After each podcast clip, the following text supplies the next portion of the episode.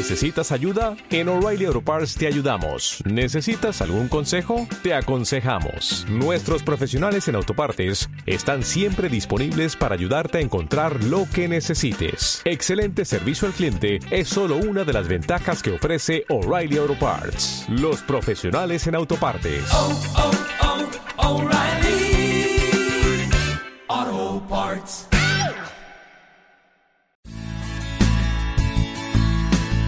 Bienvenidos a la Iglesia Bautista de San Luis Potosí, una familia que cuida familias como la tuya. Esperamos que este día sea de gran bendición para ti y tu familia.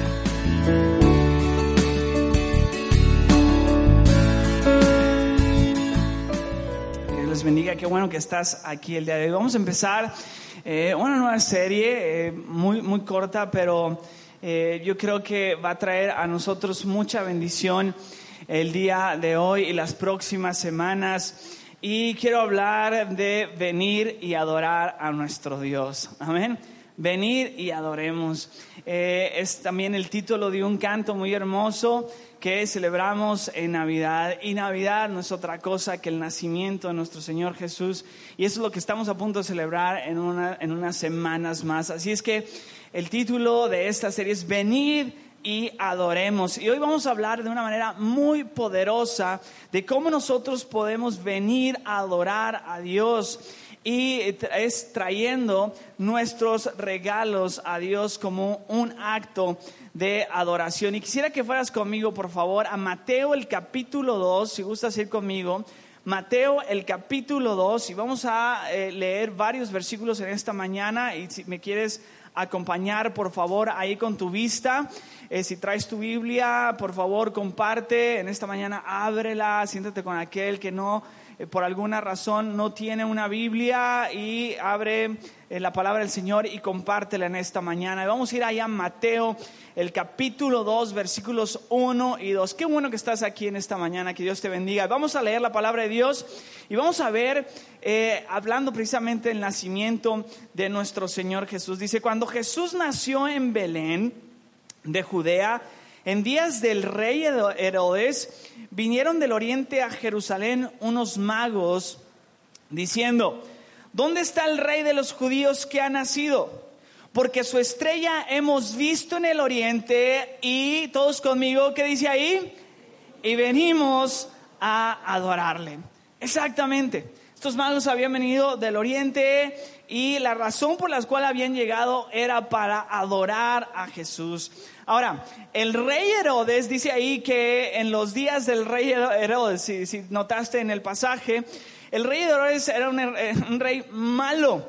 Entonces entra en pánico cuando se da cuenta de que su reino podría estar en jaque por el nacimiento de alguien que estaban mencionando rey.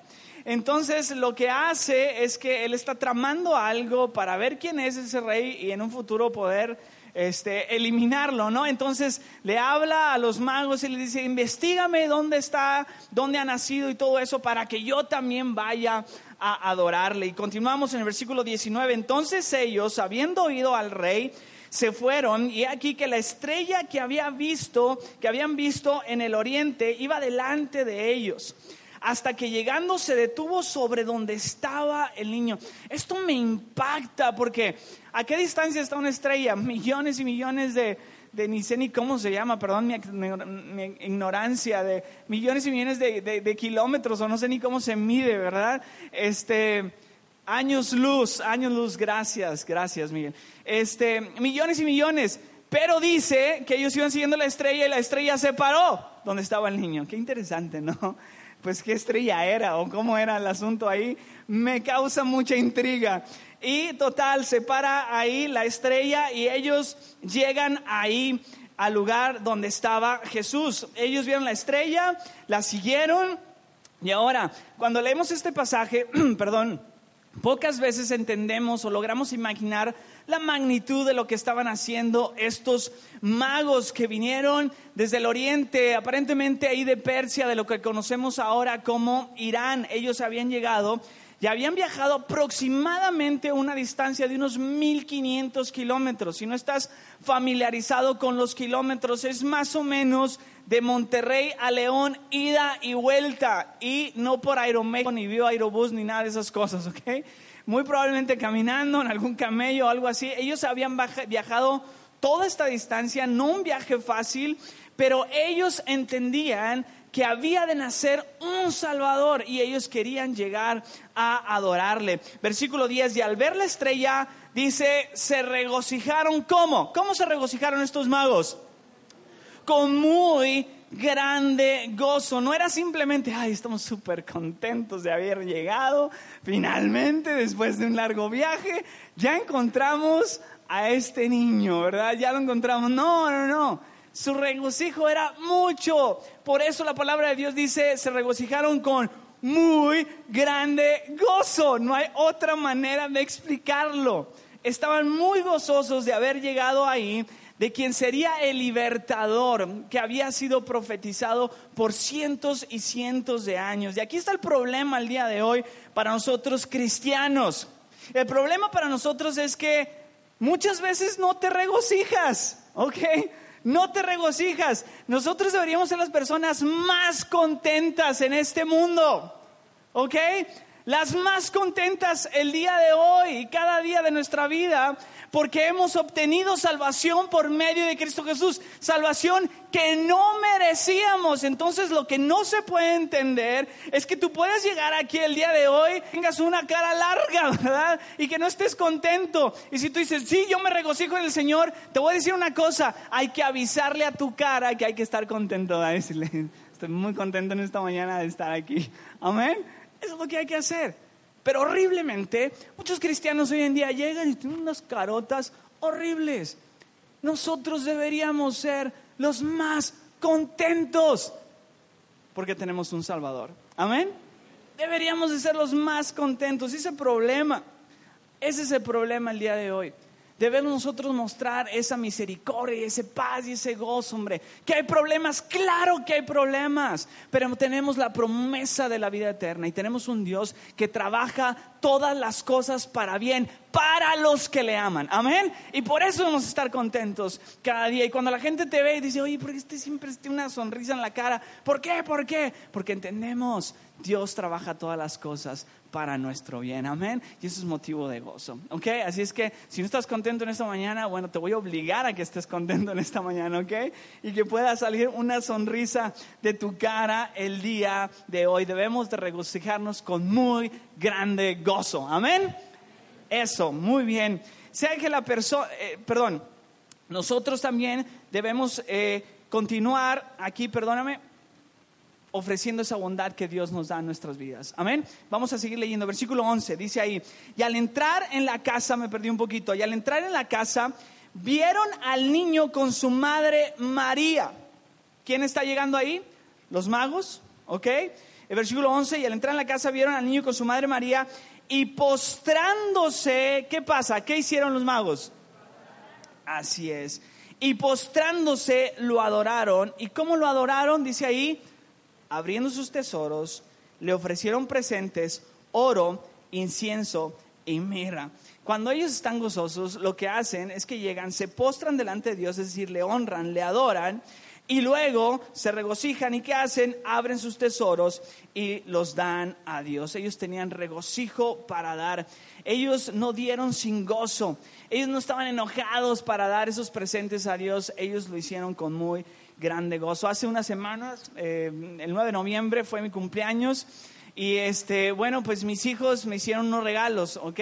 Mis tres hijos ellos hicieron algo ahí con sus manos, este, eh, tuvieron un esfuerzo para hacerlo y luego este, llegaron y ellos no llegaron así como que, ay, pues mi mamá me dijo que tengo que regalar algo, algo a mi papá y pues déjame, le hago algo. No, estaban súper contentos y más contentos estaban cuando vieron mi cara de que ellos me regalan esas cartitas hermosas y bien dibujadas y todo padrísimo y yo las recibo con muy gozo, con muy grande gozo y ellos estaban muy contentos.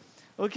Y así es como nosotros debemos a- de dar unos regalos. Nosotros debemos dar a nuestro Dios. Amén. Estando contentos, porque Él también se pone contento. Los magos estaban gozosos de dar y ofrecieron oro, incienso y mirra. Por años se ha debatido qué significa esto. Por muchos años se ha debatido qué significaba esto del oro, del incienso y la mirra. Bueno, pues se dice que el oro representaba su reinado, que había nacido el rey de reyes y señor de señores. Eh, eso representa ahí. Otra cosa, la mirra también se dice que es algo muy amargo y eh, dicen que representaría el rol que iba a tener su ministerio. Muy complicado, muy difícil. Otra cosa que se dice es que el incienso eh, era lo que se usaba para preparar a la gente para el entierro y los historiadores dicen que fue dado como un símbolo que, eh, que Cristo Jesús había nacido para morir. Hay muchas cosas que se dicen al respecto. Lo que es firme es que estos magos, con mucho regocijo, abrieron sus tesoros y ofrecieron a Dios sus regalos de una manera contenta. ¿Sabes por qué? Porque el amor da. Amén el amar da. Y lo que te quiero invitar en esta mañana es que tú ames el dar, que tú pienses en eso, que lo busques, que hagas estrategias para con nuestro Dios. Y vamos a ver tres cosas. Yo quiero animarte el día de hoy a adorar a Dios con tu dar. Es una manera en que nosotros adoramos a Dios. No solamente adoramos a Dios con nuestros cantos, adoramos a Dios con nuestras ofrendas. Y tú lo puedes ver por toda la Biblia.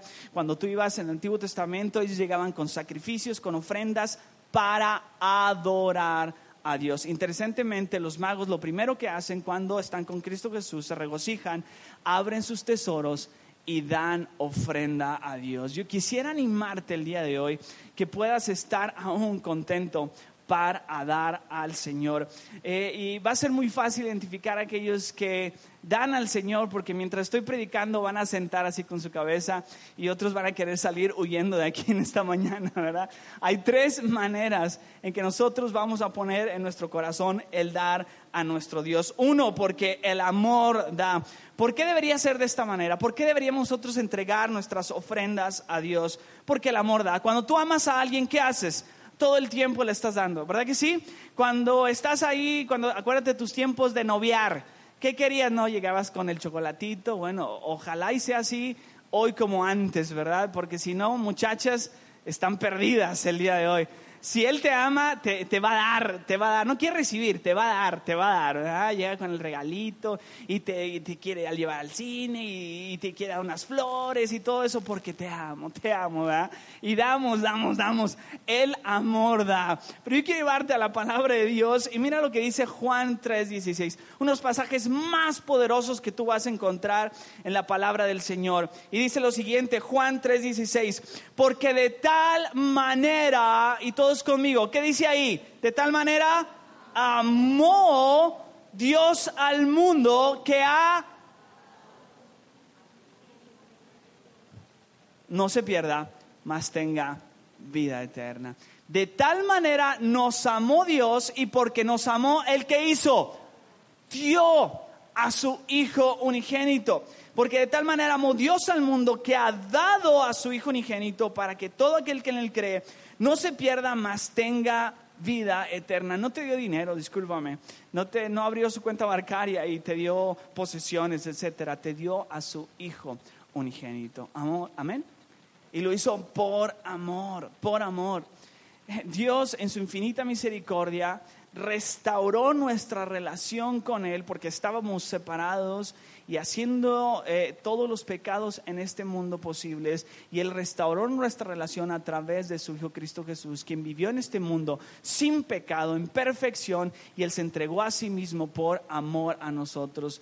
Por amor a nosotros se dio a sí mismo. Amén. Dice la palabra de Dios también en Romanos, el capítulo 5, el versículo 8, confirma este punto también. Dice más, Dios, ¿qué hace Dios? Muestra su amor, mas Dios muestra su amor para con nosotros en que siendo aún pecadores, ¿qué pasa? Cristo murió por nosotros. Dios mostró su amor a través de Cristo Jesús. Cristo se entregó por amor a nosotros. ¿Te has dado cuenta que ahora entonamos un canto que se llama Por amor? Él entregó su vida a nosotros por amor. ¿Por qué debemos de dar? Porque la gente que ama da, simplemente así de sencillo.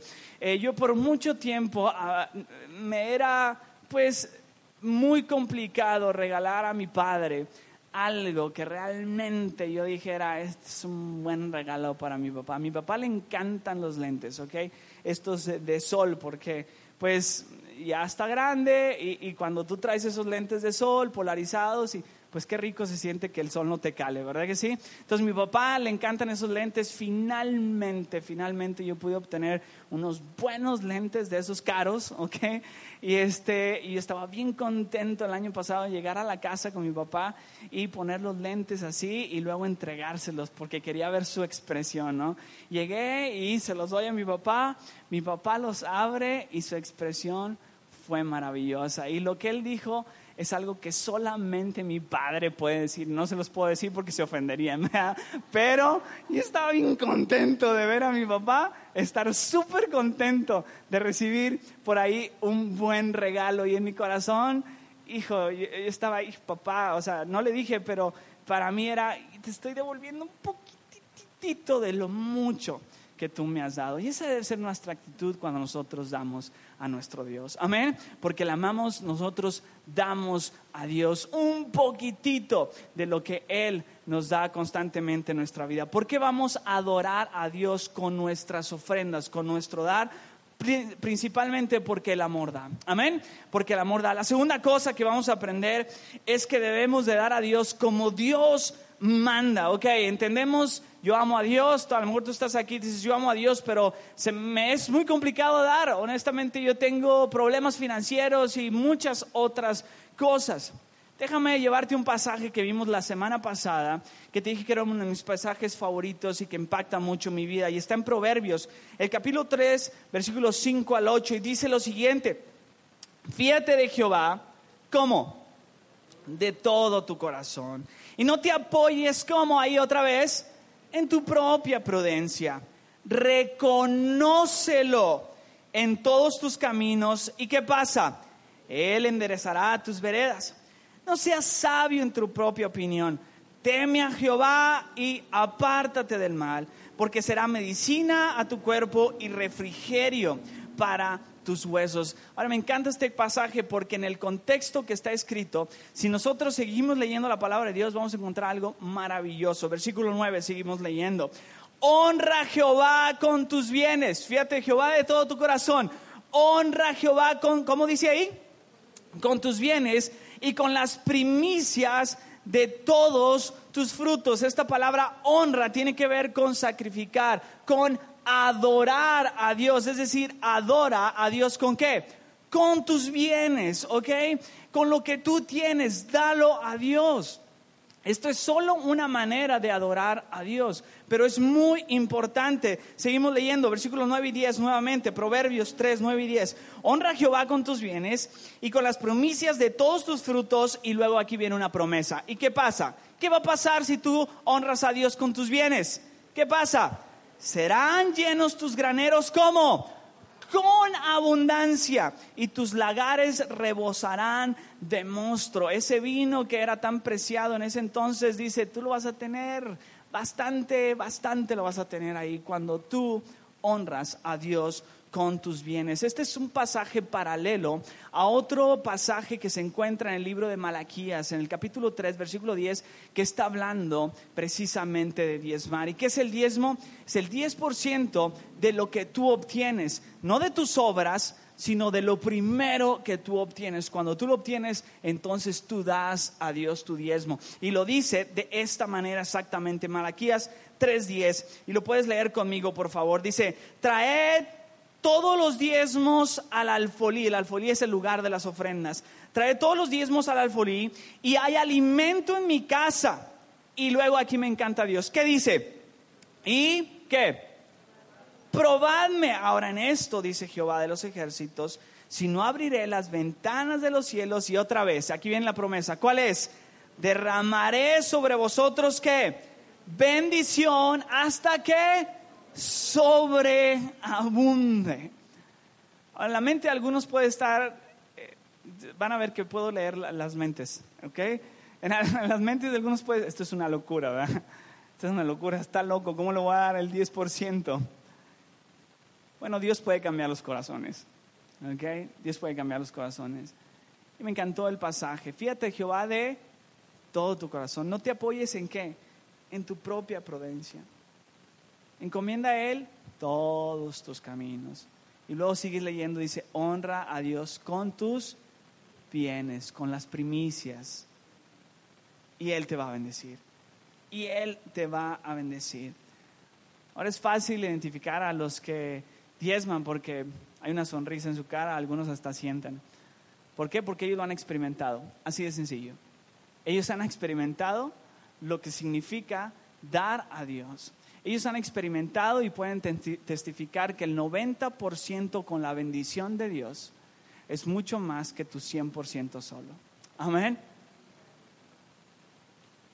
Y lo han experimentado. Yo puedo enumerarte las bendiciones que Dios me ha dado una y otra vez, una y otra vez por yo ser fiel en esta área. Gracias a Dios que no tengo ningún problema con eso. No debería, ningún pastor debería tener un problema con el diezmo si lo enseña y si lo enseña bien. Yo doy gracias a Dios.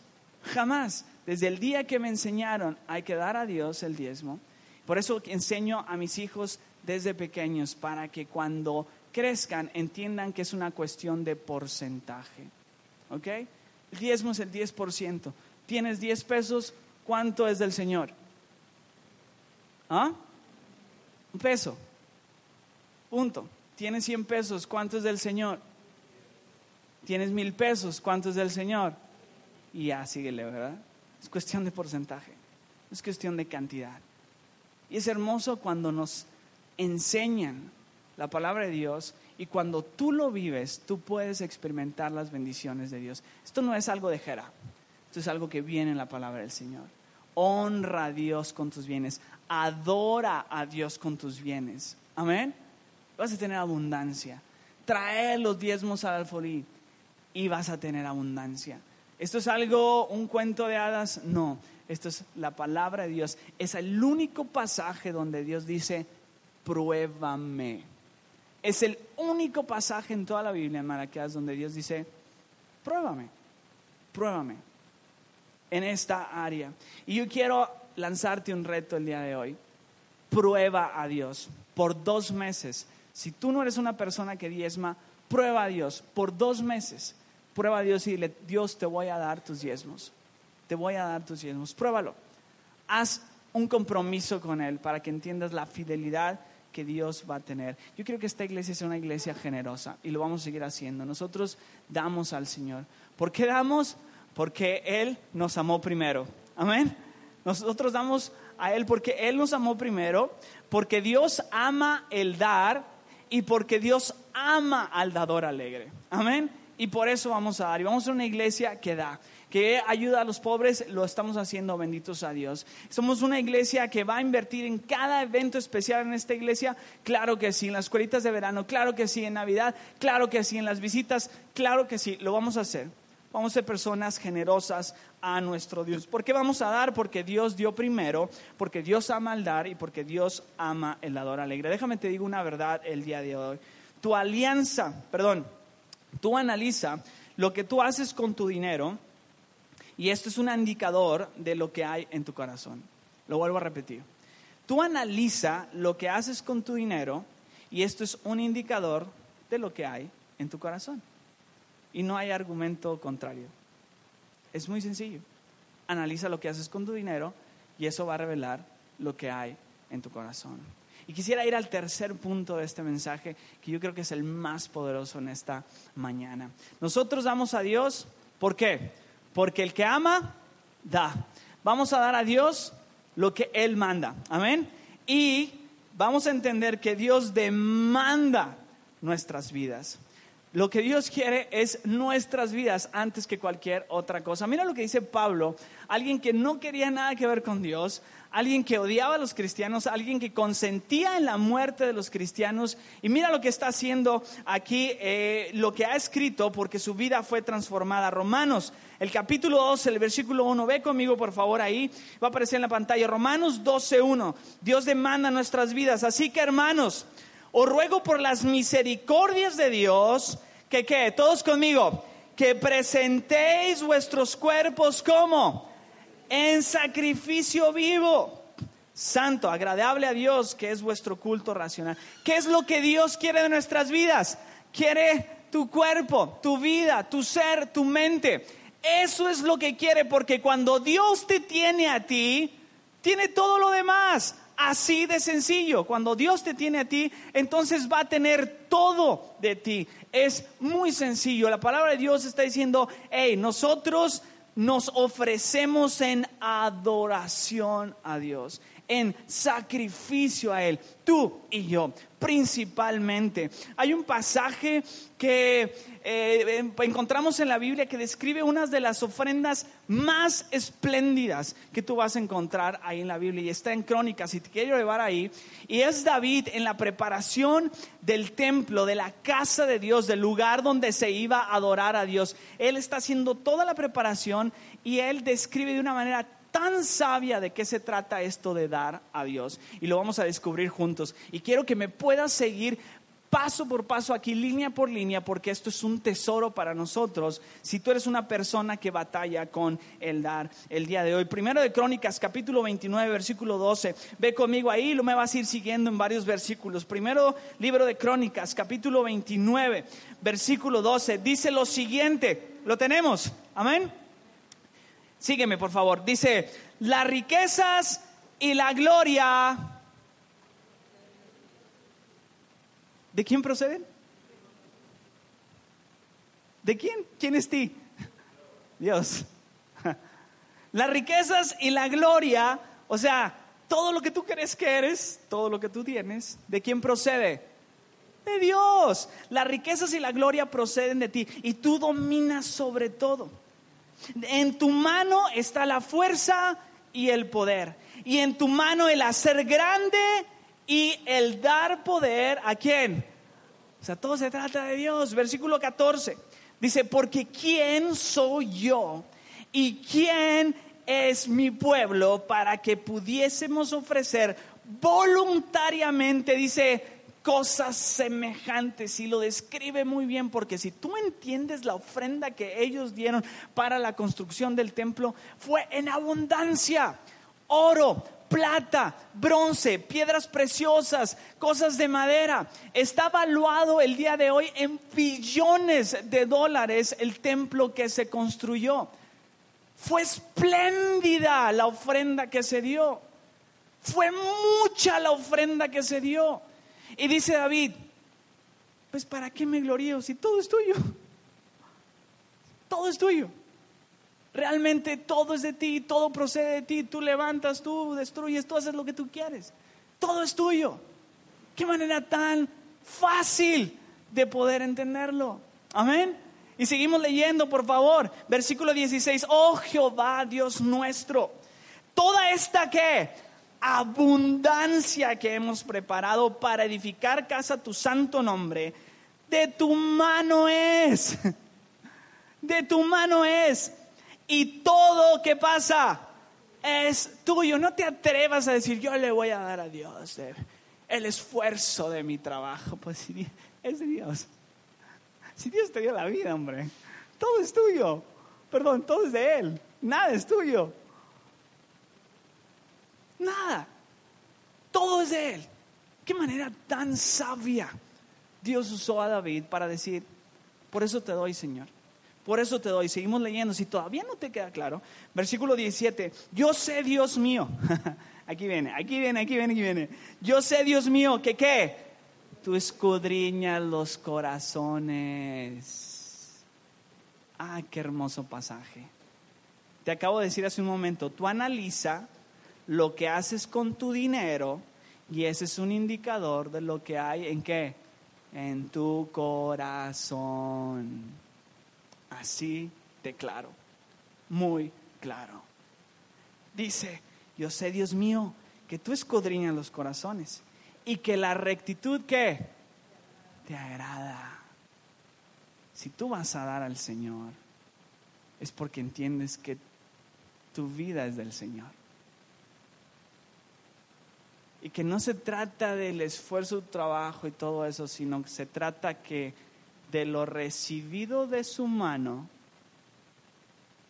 nosotros le damos. Porque todo procede de Él y es de Él. Ahora, si tú no eres un cristiano el día de hoy aquí, si tú no has confiado en Cristo como tu Salvador personal, si tú no tienes una relación personal con Cristo Jesús, yo puedo entender que tú digas, no hombre, muy bien, tienes toda la razón, pero si tú eres un cristiano que amas a Dios, tú no puedes negar que todo procede de Él y es de Él. Y que tú le das a Dios de lo que Él te da a ti. Amén. Amén. Vamos a seguir leyendo. Yo sé, Dios mío, versículo 17, que tú escudriñas los corazones y que la rectitud te agrada. Yo por eso, con rectitud de mi corazón, aquí viene todo, ay Dios mío, voluntariamente, no por necesidad, no por fuerza, voluntariamente te he ofrecido que todo esto. Dios te quiere a ti, hombre. Dios quiere tu corazón. Fíate de Jehová de todo tu corazón, no te apoyes en tu propia prudencia, reconócelo en todos tus caminos y Él enderezará tus veredas. No le digas, esto es mío, Señor, y bueno, pues ahí te va. No, no, no. Más bien, de lo recibido de tu mano, yo te doy, Señor. Escúchame bien aquí, ya casi para terminar. Dios debe tenerte a ti y tu voluntad para agradarse de tu dar. Lo vuelvo a repetir. Dios debe tenerte a ti y tu voluntad para agradarse de tu dar. ¿Ok? Cuando Saúl quiso ofrecer un gran sacrificio a Dios, el rey Saúl, ¿ok? Antes del rey David era el rey Saúl en la Biblia, para aquellos que no entienden un poquito el contexto. Antes de David era el rey Saúl y Saúl quería ofrecer algo espléndido a Dios. Pero Saúl no estaba obedeciendo a Dios. Y Dios le dijo, ¿tú crees que yo me complazco en tus ofrendas? No, yo me complazco en la obediencia. Y después, ofréceme lo que quieras. Amén. Nosotros vamos a dar a Dios porque el que ama da, punto. Amén. Nosotros vamos a dar a Dios como Dios manda. Y un mandamiento es el diezmo. Lo vamos a hacer. Pero vamos a hacerlo todo entendiendo que Dios demanda nuestras vidas. Dios nos quiere a nosotros. Cuando lo haces de esa manera hay un gozo. Dice que los reyes, perdón, que los magos, la cultura me tiene ya bien así, ¿verdad? Este, los magos, perdón, yo quiero pintarlos como los reyes magos. Este, los magos, ellos cuando llegaron se regocijaron y abrieron sus tesoros y ofrecieron a Jesús. Amén oro, incienso y mirra. Eso fue lo que pasó, ellos estaban contentos. Bueno, cuando David está describiendo todo esto, él pone ahí una línea muy importante. Dice en 1 Crónicas 29, 17, ahí la, la primera parte, la segunda parte, dice, ahora he visto que con alegría, perdón, ahora he visto con alegría que tu pueblo reunido aquí ahora ha dado para ti espontáneamente, porque se habían entregado a Él. Entrega tu vida a Dios y créeme que tú te vas a gozar cuando das un poquito de lo mucho que Dios te da día tras día. Padre bendito, te damos tantas gracias, Señor, por tus bondades, por tus misericordias, Señor. Queremos ser una iglesia que aprende a dar, Señor, y a dar como tú lo pones, Señor. Queremos una iglesia, Padre, que entiende que tú nos quieres a nosotros Padre, antes que cualquier otra cosa, Señor. Y si hay alguien aquí el día de hoy, Padre, que, Señor, no tiene esa relación personal contigo íntima, Padre, que hoy día pueda entender que no es la cuestión de las ofrendas, Señor, sino que tú quieres su vida, Padre. Tú tienes grandes cosas especiales para sus vidas. Y así como están con su cabeza inclinada, sus ojos cerrados, solamente por un momento. Eh, mi oración es que Dios pueda trabajar en tu corazón y que muestre su gracia y misericordia y que hoy, con gozo y voluntariamente, eh, seas tú una persona que da a Dios lo que Dios manda, con gozo y voluntariamente, porque entiendes que Dios nos amó primero, porque entiendes que el amor da, porque entiendes que Dios ama al dador alegre. Ahí en tu lugar, ora a Dios si tú eres una persona que tú tienes que tomar una decisión como estas. Y mientras tú continúas con actitud de oración, déjame dirigirte a ti que estás aquí el día de hoy, que no habías entendido que la Navidad se trata del nacimiento de Jesús. Es el don mayor, es el regalo de Dios al mundo para perdón de pecados. Y eso es lo que vamos a estar celebrando muy, muy pronto. El mundo por tantos años quería experimentar el poder de Dios en sus vidas, buscando cosas vanas, materialismo, tratando de satisfacer sus vidas eh, con regalos o que, a veces traen una eh, perdón, una, una felicidad momentánea, pero no van a traer a ti un gozo eterno. Déjame decirte una cosa. Un día Dios nos va a llevar. Nuestros días se acaban en esta tierra y lo más importante es que tú puedas tener un gozo delante de Dios y una seguridad de que tú estarás con Él. ¿Por qué hablamos de hoy del ofrendar? Porque simplemente es una manera de adorar a Dios. Pero lo más importante es que Él pueda tener tu vida, que tú tengas una seguridad eterna con Él. Lo único que impide que tengamos esa seguridad de una vida eterna, de una relación con Dios por la eternidad en el cielo, se llama pecado. Dice la palabra de Dios que la paga del pecado es muerte. El pecado nos separa de Dios. Está Dios y está el hombre y en medio hay el pecado. Y eso nos impide tener una relación personal con Dios por la eternidad. Dice la palabra de Dios que Dios nos amó tanto que envió a su Hijo unigénito, Cristo Jesús, para que todo aquel que en Él cree no se pierda en este mundo, mas tenga vida eterna. Dios quiere tener una relación contigo para siempre. Y no está en una religión o en una manera de pensar o en acciones que nosotros pudiéramos hacer. La vida eterna, dice la palabra de Dios, está en Cristo Jesús, quien vino a este mundo y entregó su vida para perdón de nuestros pecados. Él tomó tu pecado y lo clavó en la cruz. Derramó su sangre hasta la última gota para amarte, para perdonarte tu pecado. Dice la palabra de Dios, sí que Él fue sepultado, pero por el poder del Espíritu Santo Él resucitó, venció la muerte y resucitó. Y dice la palabra de Dios que ahora está a la diestra de Dios, preparando un lugar para ti y para mí. Tú necesitas tener esa seguridad eterna. Dice la palabra de Dios que Jesús es el camino, la verdad y la vida y que nadie va al Padre si no es por Cristo Jesús. Él es la puerta que tú necesitas entrar. Él es el camino. Él ha venido a darte vida y vida abundante. Él ha venido a perdonar tu pecado. Y cuando uno recibe a Cristo como Salvador personal, cuando tú le pides al Señor Jesús morar en tu vida, dice la palabra de Dios algo hermoso para cada uno de nosotros. Las cosas viejas pasaron he aquí todas son hechas nuevas. Y si tú dices, es que soy una persona pecadora, yo la he regado muchas veces, no creo que pueda tener perdón, déjame decirte que la sangre preciosa de Cristo Jesús nos limpia de toda maldad. Las cosas viejas pasaron, he aquí todas son hechas nuevas.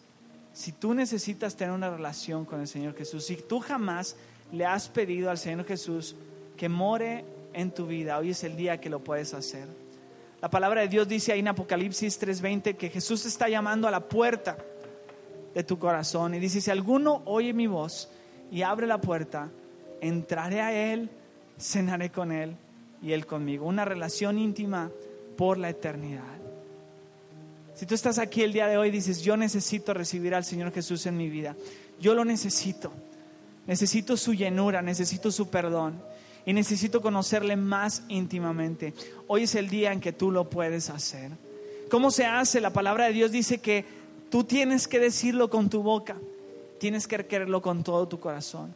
Y me encantaría invitarte en este día que hagas una oración donde tú personalmente le vas a pedir al Señor Jesús que more en ti. Hay alguien en esta mañana que dice, sí, yo necesito al Señor Jesús en mi vida, yo necesito perdón de pecados, yo necesito su gracia y su misericordia, yo necesito al Señor Jesús en mi vida. Hay alguien en esta mañana que dice, ora por mí, pastor, yo lo necesito en mi vida. ¿Podría levantar su mano y bajarla, por favor? Solamente por un momento, me encantaría orar por ti. Dios le bendiga, Dios le bendiga, Dios te bendiga. Dios le bendiga. Puede bajar su mano. Dios le bendiga también. Dios te bendiga. Dios te bendiga, joven, ahí atrás. Dios te bendiga. Hay alguien más en este día que dice, yo necesito al Señor Jesús en mi vida. Hay alguien más en este día. Dios le bendiga, Dios te bendiga. Puede bajar su mano. Lo que vamos a hacer en este momento es algo muy especial. Vamos a orar a Dios. Pero yo solamente soy un instrumento usado por Dios para guiarte. Vamos a hacer una oración donde tú personalmente le vas a pedir al Señor Jesús que more en ti una vez y para siempre. Él no se sale. Él te va a dar vida eterna. Y la vida eterna, pues no se acaba porque es eterna. Amén. Gracias a Dios por su gracia y misericordia. Así es que vamos a hacer esta oración. Repítelo ahí en tu lugar en voz alta. Créelo con todo tu corazón, porque dice la palabra de Dios que si confesamos que Jesús es el Señor y creemos en nuestro corazón que Dios le levantó de los muertos, serás salvo. Eso es lo que dice la palabra del Señor. Así es que haz esta oración conmigo donde le vas a pedir al Señor Jesús perdón de tu pecado y le vas a entregar tu vida a Él. Señor Jesús, en este día te pido que perdones mi pecado. Te entrego mi vida, Señor Jesús. Haz la tuya. Creo en ti, el Hijo de Dios, que moriste en la cruz para perdón de mi pecado y que resucitaste y estás a la diestra de Dios, preparando un lugar para mí, para unirme contigo por la eternidad. Te recibo, Señor Jesús, en mi vida como mi Salvador y Señor. Desde el día de hoy tengo esa seguridad en mi vida. De hoy en adelante, Señor Jesús, permíteme conocerte más íntimamente, porque te lo pido creyendo con todo mi corazón, te lo pido Dios, en el nombre de Cristo Jesús. Amén. Que Dios les bendiga si tú has recibido a Cristo como tu Salvador personal. Dios te bendiga. Hemos venido a adorar al Señor y hemos salido ricos el día de hoy. Amén.